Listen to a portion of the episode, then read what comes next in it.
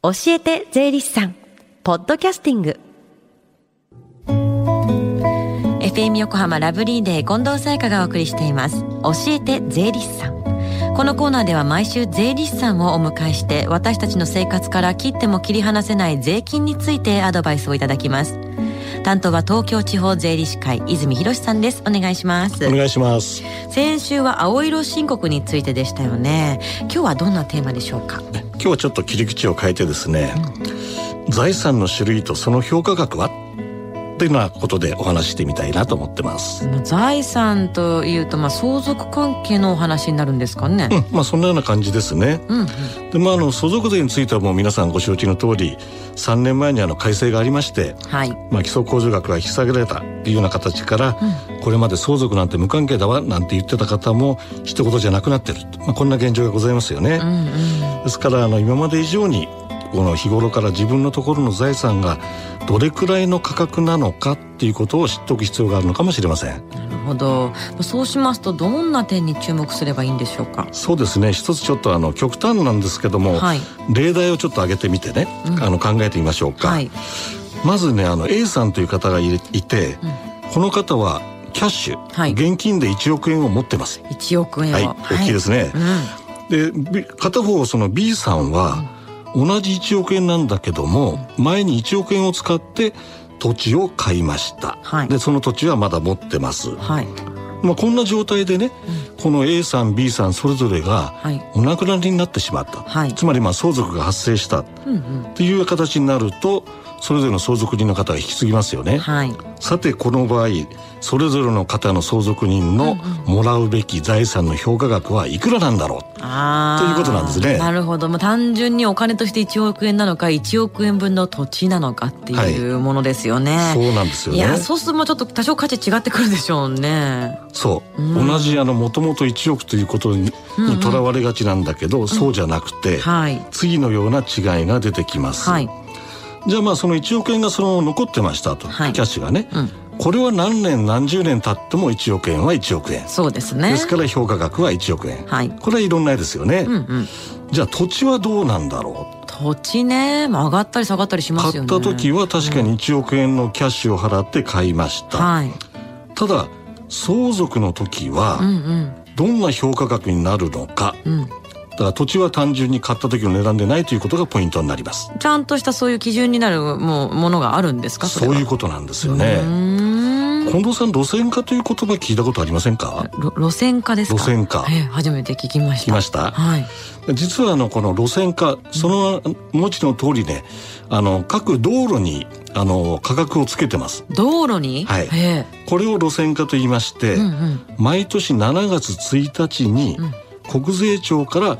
毎年公表されます。そうなんだ。道路に値段がついてる、ね、そういうことなんです。でしかもあの道路ごとにね、はい、1平米あたりの価格が割り振られます。はい。でそれを基準にして相続した土地の面積が何平米あったの、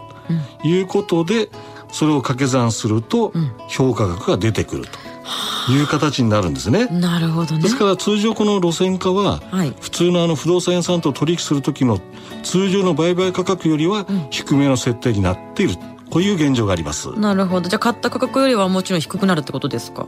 通常そうなりますよね、うんうん、まあ、あの昔のバブルの時と違って、はい、今は大体その安定してるか、うん、上がってもちょっと、はい、普通大体下がるとか、まあ、このような感じなので、うんうん、そんな極端に1億円が2億円になるっていうことは普通ないんでしょうね。まあ、なるほどね、場所によっては多少上がるところもあるかもしれないそうですね。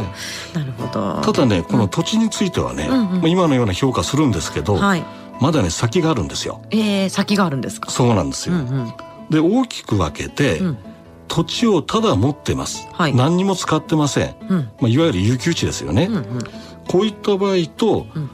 買ったものを自分の住まいに使っていたか、うんうんうん、またはそれを他の人に貸していたか、うんうんうん、いろんなケース考えられますよね。駐車場とかね。そうそうそうそう,、うんうんうん、そうなるとね、はい、価格全然違うんですよへえ。でどうなるかというと有給地は路線化にその地積をかければ単純に出ます、うん、これはその通り単純な話、うん、でもあの住まいだとか、貸付してる場合には、一定の条件であの評価が下がるような方法があるんです。はいはいはい。まあ税金がそうするとね少なくなってますからね。うんうん、これはあの俗にねあのいろんなパターンがあるんですけども、はい、小規模宅地の特例と言います。うん、ですからまあ小規模というのでその今のような貸付だとか住んでるかという条件のほかに、はい、最高でも330平米まで、うんうん、だから小規模だと、はあはあ、こんなことがありますのでこれ結構あのパターンが複雑なので、はいこんなような土地をお持ちの方は必ずあの相続税の申告の前に税理士に相談する方が賢明かもしれませんね。なるほど。まあ、引き継ぐ財産っていうのはまあどんな状態で持ってるかによってだいぶ変わってくるってことですよね。そういうことなんですよね。うんうんうん、はい。ですからまあこういう話題なんでね、はい、なかなかその日頃から話するっていうのは難しいのかもしれないんだけども、ね、ただやっぱりあの早めに手当てをしておかないと。うんいざ急にお亡くなりになってしまったら、うん、後の祭りっていうレースもあの例もあるので、うんうん、やはりあの事前にね、うん、ご家族仲良く話し合うことが、争う族にならない本当の意味の相続になるんじゃないでしょうか。なるほどありがとうございます。まあ、話せるうちに話しておきましょうといい関係を作っておかなきゃいけないですね。そうですね。えー、そして最後に聞き逃したもう一度聞きたいという方このコーナーはポッドキャスティングでもお聞きいただけます FM 横浜のホームページまたは iTunes ストアから無料ダウンロードできますので、ぜひ、ポッドキャスティングでも聞いてみてください。番組の Facebook にもリンクを貼っておきます。この時間は税金について学ぶ教えて税理士さん。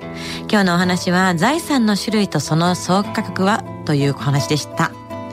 泉さん、どうもありがとうございました。ありがとうございました。Deep inside your ears still lingers on the fading sound of footsteps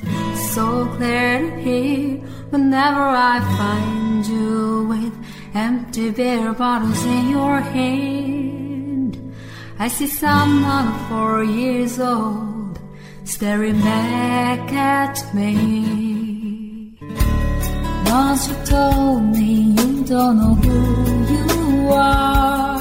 there are pieces of you lost somewhere along the way. You've been searching hopelessly in a wrong place. Cause they have always been with you from the very start. So many years you haven't been yourself.